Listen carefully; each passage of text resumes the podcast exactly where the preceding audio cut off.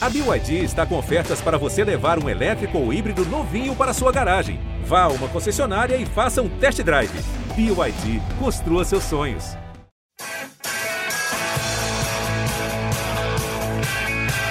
Rolou para Cafu, para Raí, pro gol. E que gol! Partiu o Rogério, pé direito na bola, passou pela barreira.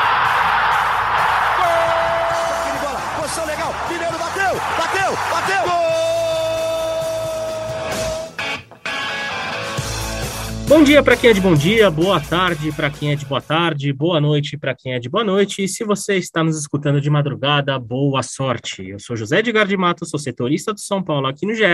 Estamos iniciando mais uma edição do nosso glorioso podcast, aquele encontro semanal para repercutir o dia a dia do São Paulo. E hoje temos de repercussão uma repercussão positiva, afinal, o São Paulo, mesmo com uma equipe alternativa, foi até a calorenta cidade de Mirassol venceu por 3 a 0, assegurou a primeira colocação do grupo B do Campeonato Paulista e deu recados importantes e supervalorizados por Rogério Ceni, né? O elenco parece estar incorporando justamente no primeiro momento mais decisivo da temporada. Hoje eu tenho comigo Caio Domingues, nosso voz da torcida, sempre um prazer tê-lo aqui. Também o Felipe Ruiz. Mas eu vou abrir pelo Caião para saber qual que foi o sentimento dele. Afinal, o, o, o São Paulino que ligou a televisão no, neste fim de semana para ver o tricolor, viu alguns nomes que não estavam jogando tanto, né? Terem a oportunidade. E mesmo assim, o nível da equipe foi mantido. E em alguns momentos foi até superado o que a gente vinha vendo nas últimas semanas.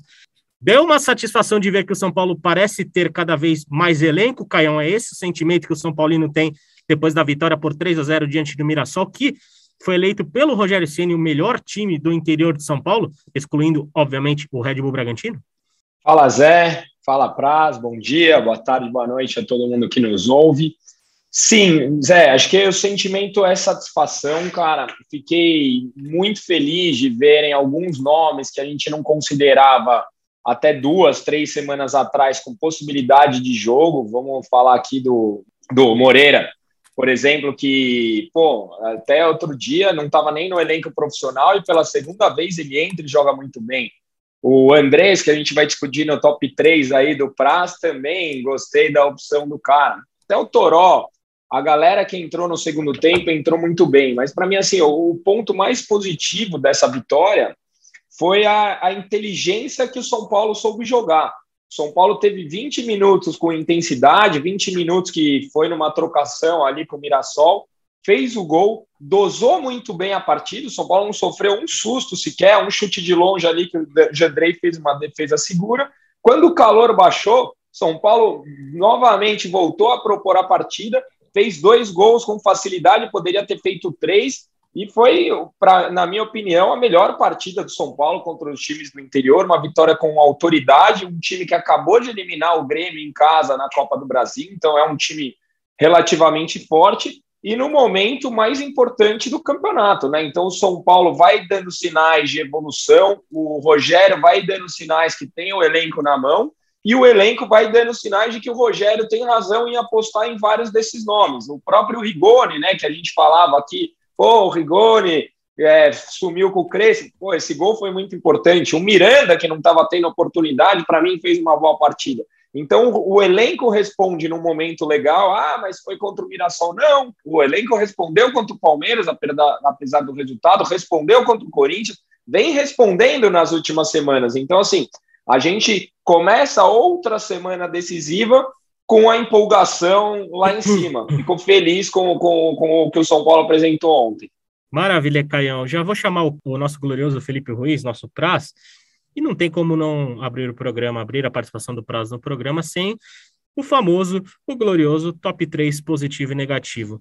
O Caio já até tá rindo aqui na nossa gravação, porque eu acho que, eu acho que vai vir polêmica pela Ele vai discordar, até, hoje ele discorda. Tô, tô até esfregando minhas mãos aqui, eu só vou jogar a bomba para vocês.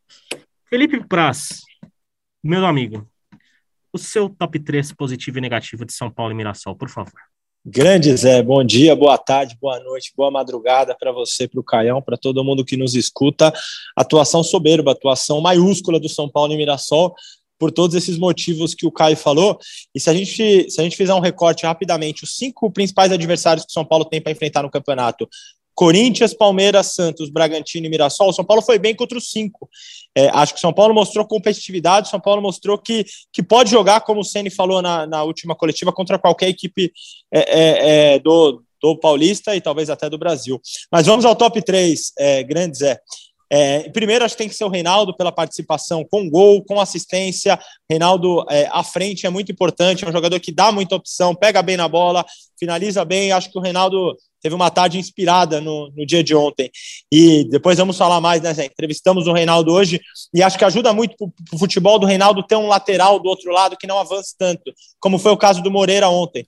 Moreira é um lateral que marca muito bem, que preenche espaço, é, ocupa o setor do campo, até viralizou um meme do Ceni colocando Moreira de volta para o campo rapidamente.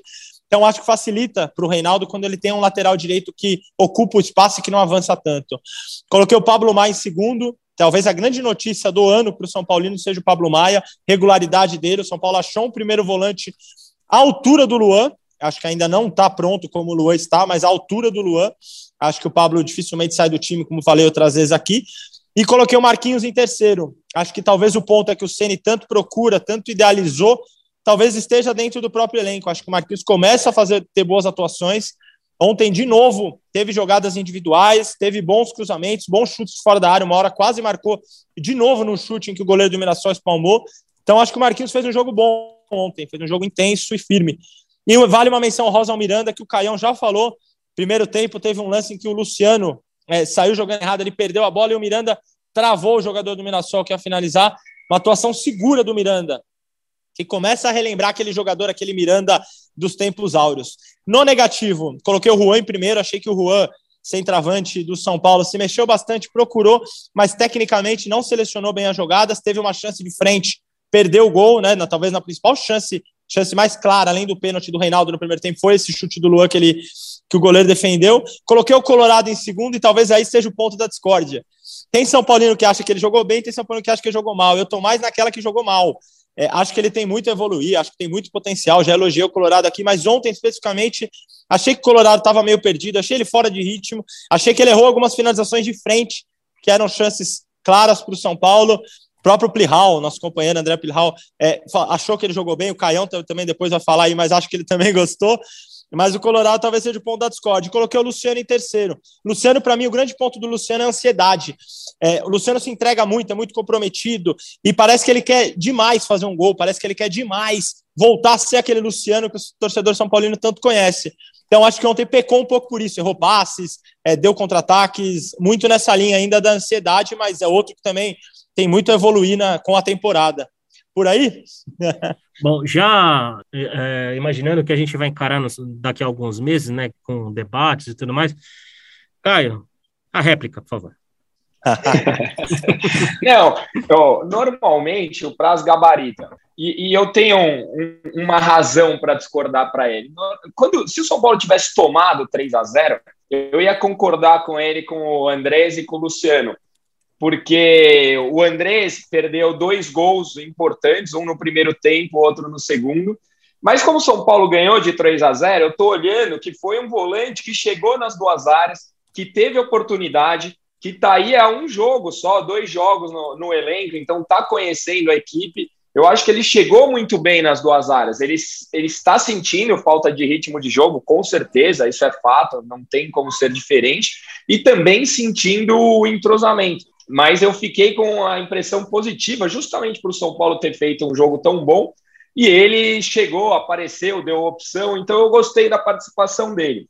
E sobre o Luciano, também acho que o Luciano ainda está abaixo do Luciano que a gente conheceu, mas ele faz um papel que pouca gente faz no elenco, que é vir buscar a bola e levar ela para o ataque. Eu até acho que em alguns momentos ele está segurando um pouco demais, ele pode soltar um pouco antes, mas no próprio lance que a gente comentou aqui do Juan, que o Juan eu concordo que acho que não fez uma boa partida, ele fez uma tabela, ele fez uma triangulação, ele tem vindo buscar o jogo, então acho que o papel que o Luan faz é um papel que só ele faz. Então até tem um pouco de boa vontade, porque o São Paulo ganhou. Se tivesse perdido, pô, Luciano tinha que ter feito. Então talvez é, levado pela emoção do bom jogo, eu discorde do Luciano e do Colorado. Eu acho que os dois fizeram jogos de razoáveis para bom.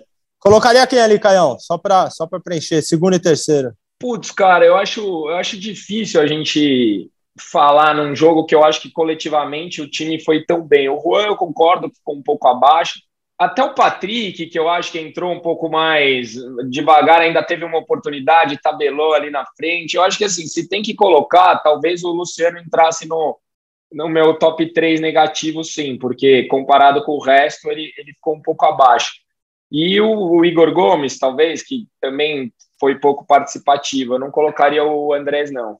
Aí, o top 3 do prazo sempre é um dos grandes momentos da semana, né? Nós não temos Eduardo Rodrigues para cornetar. Aquele que debate sadio. Que mesmo concordando com o prazo, gosta de cornetar o top 3 do prazo, mas tá aí, é sempre, é sempre um prazer agraciar o torcedor São Paulino, a torcedora São Paulino, com esse belíssimo top 3 do prazo. Mas, falando do jogo de ontem, mas de um assunto um pouco mais amplo, queria saber de vocês, que ontem, até foi a pergunta que eu fiz para o Rogério Ceni na, na, entrevista coletiva sobre a questão do elenco do São Paulo, se ele via o, se o elenco estava apresentando um nível de desempenho acima do que ele imaginava para este momento da temporada. Eu quero saber de você, Caio. Eu até usei essa, essa palavra na minha análise e eu acho que você também usou essa palavra no seu vídeo. Acho que a gente pode dizer que o elenco do São Paulo está encorpando, não? Ó, antes, sem puxar sardinha pro, para os meus amigos aqui. Para mim, as duas melhores perguntas foram a de vocês dois na coletiva. Obrigado. É, verdade, o, o, o Valeu, tirou um momento de humildade do Rogério. O, o Rogério é um novo homem, velho. é, nunca mais, foram... nunca mais vai ser acusado de ser arrogante. é, as duas perguntas foram muito boas, cara. Eu, eu, eu concordo, Zé. Eu acho que o, o, o, o, Rogério, eu falo isso e tô virando meme até, que o Rogério tem um plano, e ele realmente tem. Enquanto os resultados não aconteciam, ficava difícil a gente enxergar onde ele queria chegar. Agora que os resultados começaram a aparecer, você começa a entender por que, que ele alterna laterais, que foi o caso do Reinaldo jogar muito bem, porque o Moreira é um pouco mais defensivo. Por que, que ele tentou escalar o, o Rigoni numa outra função para fazer uma movimentação? E aí, quando você começa a ver o resultado em campo, você começa a ver os jogadores responderem ao que o técnico quer, o elenco começa a ficar mais forte. Eu não acho que esses caras ficaram bons de uma hora para outra, mas eu acho que eles começaram a entender e executar as ideias que o Rogério estava tentando desde o dia 1 que ele chegou aqui no, no, no nesse 2022. Ano passado, acho que ele jogou para não cair, ponto. 2022, ele vem tentando aplicar algumas coisas e que os jogadores ainda não estavam entendendo. Quando começa a entender, você começa a ver destaques individuais. O São Paulo não tinha esses destaques individuais. Então, sim, Acho que o elenco incorporou muito porque começou a comprar e entender a ideia do Rogério. Você concorda, Praz? É, você acha que com esse elenco o São Paulo está pronto pro mata-mata do Paulista? Até porque, pelo que o próprio Rogério disse ontem na coletiva, dificilmente vai ter alguma alteração de elenco para a fase final do Campeonato Paulista. Né? Eu acho que está quase pronto, Zé. Eu acho que o São Paulo tem duas carências ainda: um atleta mais rápido à frente, um jogador mais de velocidade, e um outro zagueiro. Acho que são as duas carências. Se o São Paulo conseguir, se não para o Paulista, que já está em cima e, e, e o mata-mata já está à porta aí, se o São Paulo conseguir trazer dois jogadores para essas funções por brasileiro, aí vira um elenco muito competitivo para brigar por Libertadores e quem sabe até por, por sonhos maiores dependendo de um bom, de um bom campeonato ali. Eu, eu vou muito na linha do Caio, principalmente no planejamento. Eu acho que a gente é muito imediatista aqui no Brasil. A gente quer que o técnico chegue e já dê resultado.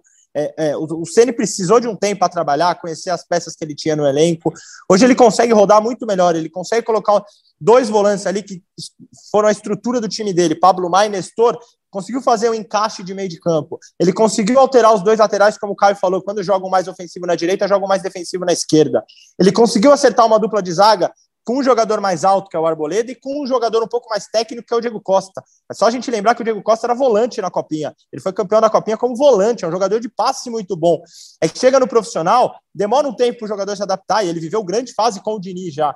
Então, assim, a gente quer, quer muitas coisas de imediato. O próprio Marquinhos, é, chegou, fez aquele belo jogo contra o Racing, oscilou, volta a encontrar o futebol bom de novo. Então, assim, tendo tempo, sendo conseguindo encaixar as peças, conhecendo o elenco, tirando o máximo de cada jogador, acho que o São Paulo vai dar liga aí para esse mata-mata do, do Paulista, Zé. Você também acha que tá perto de estar pronto ou você vê esse time já pronto para encarar, por exemplo, Corinthians, Red Bull Bragantino ou Palmeiras numa possível semifinal, né? Porque São Paulo deve enfrentar ou a Ferroviária ou agora me falhou a memória, Ferroviária ou São Bernardo, São Bernardo, São Bernardo. Bernardo Ferroviária ou São Bernardo, São Bernardo, obviamente, favorito, né? O segundo colocado do grupo. E aí passando Possivelmente São Paulo pode ter um clássico, né? até o Rogério já está meio que projetando essa ideia, ou o Red Bull Bragantino, que é um time fortíssimo, né? um time um dos melhores times do, do, do, do, do país, né? Inclusive foi brigou por Libertadores no passado e tudo mais. Você já vê que esse São Paulo está pronto para encarar uh, esses jogos de mata-mata, Caio? Principalmente, aliás, possivelmente jogando fora de casa? É, eu diria que o São Paulo vai jogar dentro de casa, hein? Eu tô, tô botando fé que São Paulo vai se classificar em segundo no geral, que eu tô achando que o Palmeiras ganha do Corinthians esse clássico aí. E o São Paulo fica a dois gols de saldo deles, né? Então São Paulo pode ficar em segundo no geral. Agora, pensando, olha, olha como são as coisas. Enquanto você falava, né? O São Paulo pode encarar de igual para igual. Eu, eu fico pensando, cara, sou um pouco mais velho. Olha onde o São Paulo foi parar, né? A gente se vangloriando que a gente consegue jogar de igual para igual contra os times, principalmente no Paulista. Pô, que que é isso? Olha o que o São Paulo tinha virado. Por outro lado, é uma realidade. Se você compara com o elenco dos adversários, o São Paulo hoje é um elenco pior. Uma analogia que eu faço bastante, eu acho que o São Paulo tinha que ser o que o Simeone faz com o Atlético de Madrid. Ele não consegue hoje financeiramente competir com elencos do Barcelona e do Real Madrid, mas ele monta um time competitivo, um time chato, um time difícil de vencer e que vários campeonatos ali beliscam um título aqui, outro ali, chegou em duas finais de Champions League. Então, hoje, sem o investimento que a gente tem, acho que o Rogério tem que fazer um caminho como esse. E sim, acho que o São Paulo está pronto. Se vai ganhar, eu não sei, mas eu acho que o São Paulo hoje tem condições de brigar pelo título, sem dúvida nenhuma. Maravilha, Caio. É, mas antes do São Paulo pensar, o de Rogério Ceni e companhia pensarem no mata-mata do Paulista, São Paulo tem um, jogo importante e eliminatório pela frente, né? Na quarta-feira, às 21h30, o Tricolor recebe o Manaus pela segunda fase da Copa do Brasil. Aquele jogo milionário, né? A classificação para a terceira fase da Copa do Brasil vale 1,9 milhão de reais, ou seja, quase 2 milhões de reais para quem vencer esse jogo, para quem passar por essa eliminatória e São Paulo precisa de dinheiro, a gente sabe bem, né, dos problemas financeiros do clube. Mas antes, esse é o compromisso, esse é o foco do time antes de pensar nessa fase de mata-mata do Paulista. Praz, você que sempre é bem informado, você que né, sempre está bem antenado, difícil imaginar um cenário tão favorável para o São Paulo do que esse, né? Enfrentar uma equipe de uma divisão menor, embora o Manaus tenha um projeto sólido, é um projeto de ascensão. É o time do Walter? Não, não, não, é não. Walter, é o Amaz... Walter é o Amazonas. Isso, ah. exatamente. E, mas o São Paulo joga em casa e deve ter uma, uma boa presença de público, então São Paulo entra como absoluto favorito, até porque muitos destaques do time deram uma descansada em Mirassol justamente pensando nesse jogo, né?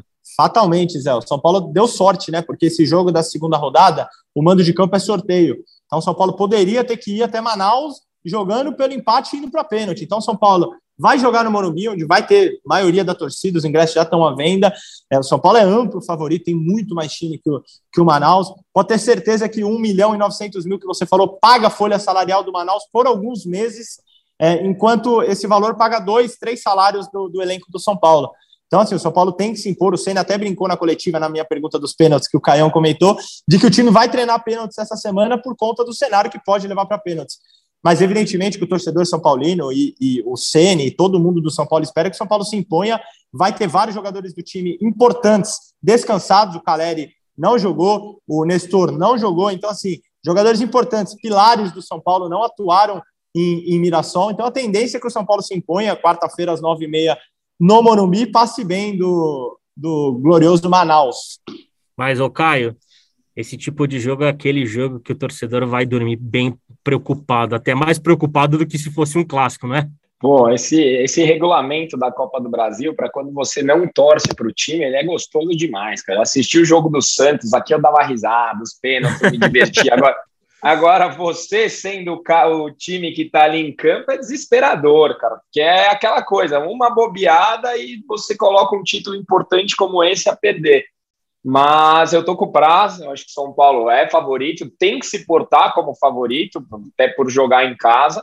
mas é, é capcioso, é capcioso. Só ver todos os times grandes que já caíram nessa fase da competição, né? Exatamente. Uma frase que já ficou notabilizada do grande narrador Marcelo Duó, né?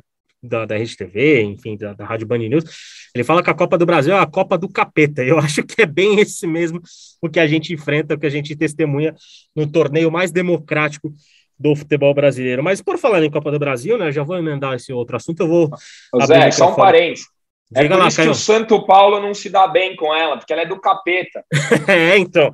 Mas, mas é, é justamente, justamente esse assunto que eu vou emendar agora, porque, como você bem disse, né, o São Paulo não se dá bem na Copa do Brasil, o São Paulo busca seu primeiro título de Copa do Brasil. Vai e esse, foi, e esse foi um dos assuntos que abordamos hoje, né, Praz? Com o lateral Reinaldo, aliás, é, eu vou abrir o microfone para o prazo, né, para ele destacar e dar um pequeno spoiler para você, São Paulino, e para você, São Paulina, do que eu, ele e a Joana de Assis conversamos com o Reinaldo e conversamos com o Pablo Maia. Foi basicamente uma hora de papo com os dois, assim, né? Óbvio, foram, foram papos separados, mas foi basicamente uma hora ali de conversa. O que, que você destaca para quem está ouvindo nosso podcast? Aquele spoiler gostoso que só quem ouve o podcast vai ouvir. Só quem ouve vai saber em primeira mão, né, Zé? O torcedor é saber dos, dos bastidores ali por volta de 20 minutos de papo com o Pablo Maia e uns 40, 50 minutos com o Reinaldo, que já é profissional há mais tempo, então o papo desenvolve mais, está acostumado a entrevistas. Gosta de uma resenha, né? É isso, o King gosta da resenha, né, o King gosta. E assim, um, um spoilerzinho, o King simplesmente falou que ele realmente pênalti é com o King, o spoiler é esse. Pênalti é com o King. Quem for assistir o Globo Esporte ao Globo Esporte essa semana vai assistir o King falando isso, está na voz dele, vai assistir a matéria, ele vai contar um pouco dos pênaltis, ele vai contar como ele se sentiu ao ouvir da boca do Ceni de que ele é mais confiável nos pênaltis do que o próprio Ceni, de que o Ceni fica mais tranquilo quando o King vai bater do que quando o próprio Ceni batia. Ele falou como que ele se sentiu aí e falou muito também do São Paulo, do, do rodízio que o Ceni está fazendo, de como que todos os jogadores gostam, entendem e hoje conseguem render bem é, com o técnico São Paulino, falou desse jogo é, da Copa do Brasil, falou que é um jogo perigoso, que São Paulo tem que entrar atento desde o começo, né, desde o primeiro minuto ali, tem que, como o Caio falou, tem que se impor, porque está jogando no Morumbi, é o time grande da situação e tem que, tem que jogar para passar. Falou da felicidade que ele vai ter se ganhar a Copa do Brasil, título inédito, falou um pouquinho de como vai ser legal dar esse título para o Ceni, porque o Ceni como jogador não teve né, esse, esse título, inclusive perdeu uma final para o Cruzeiro em pleno Mineirão em 2000, naquele jogo tão marcante. E do Pablo Maia,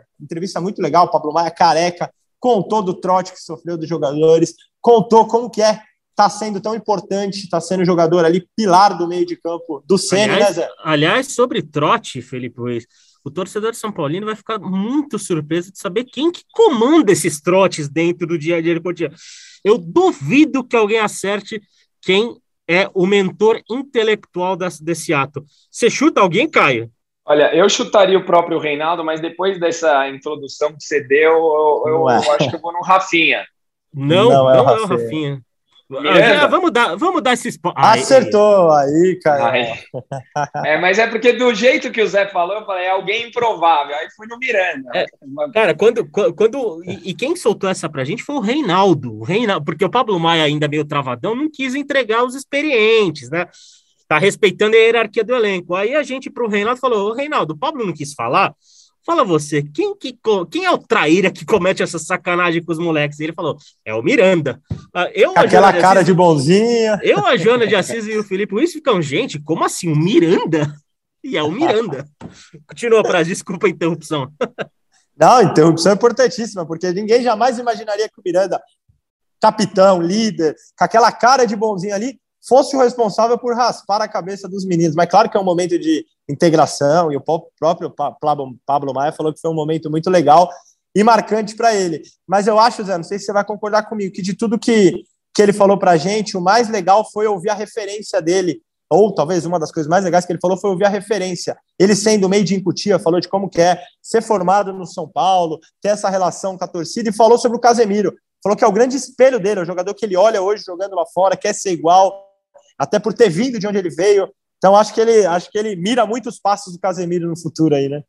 Exatamente. O Pablo tem uma história muito interessante. É, saiu da casa dos pais aos 11 anos para começar a carreira de jogador, chegou em Cotia aos 15, mas chega de spoiler, né? Senão a gente É. Vai, vai, perder muito da graça do nosso material. A gente vai ter matéria no GE da TV, a gente vai ter matéria no GE São Paulo também.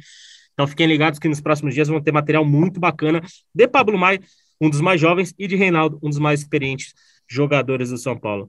Vamos rumando para os destaques finais, só um, um, alerta para o torcedor São Paulino para a torcedora São Paulino, que nesta segunda-feira, provavelmente quando você ouvir esse podcast já vai ter o resultado do jogo.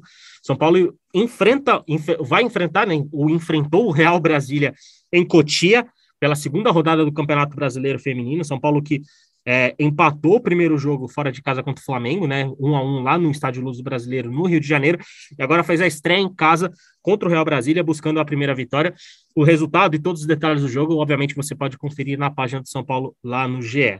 Depois dessa rápida informação, dessa passada pelo futebol feminino, Caião, obrigado mais uma vez por aceitar nosso convite, por estar aqui no nosso programa.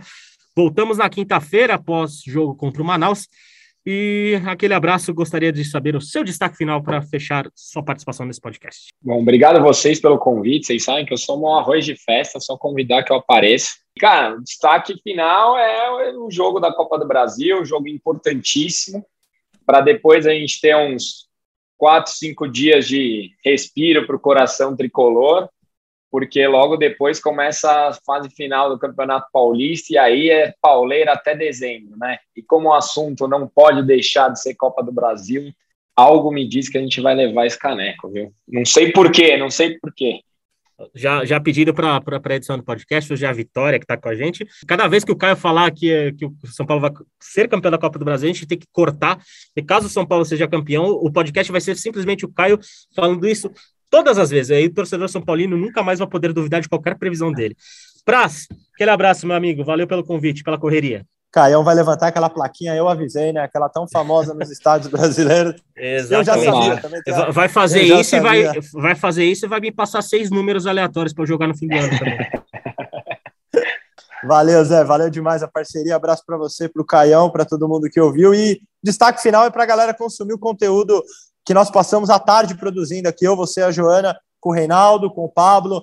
Tem tudo da vida dos dois, entrevista muito a fundo mesmo, os dois estavam muito abertos para falar com a gente. Então, que a galera assista as matérias que vão ao ar na TV, no Globo Esporte, e leia com carinho as matérias que vão estar no site também, porque os dois estavam bem, bem sinceros ali, bem são paulinos na gravação. Aquele abraço. Aquele abraço, Praza, aquele abraço, Caião. Obrigado novamente por, por aceitarem o nosso convite para estarem no nosso podcast. Um abraço para você, São Paulino, para você, São Paulina. Lembrando que voltaremos na quinta-feira, né, pós-jogo contra o Manaus. E você pode ouvir o podcast de São Paulo nas melhores plataformas, além de, claro, no site do GE. Globo. Vou encerrando daquela maneira clássica, daquela maneira maravilhosa de sempre. Eu que hoje estou na redação do Globo Esporte, estou vendo este grande homem aqui na minha frente Leandro Canônico, que não pode estar aqui com a gente, está muito mais ocupado do que a gente, resolvendo todas as buchas lá do site. Então, para manter viva a memória de Leandro Canônico nesse podcast, eu vou mandar um, mandar um beijo no coração e um abraço na alma de cada um de vocês.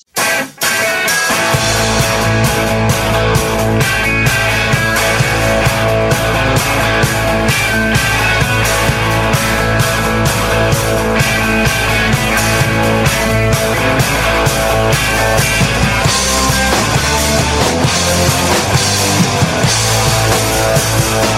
back.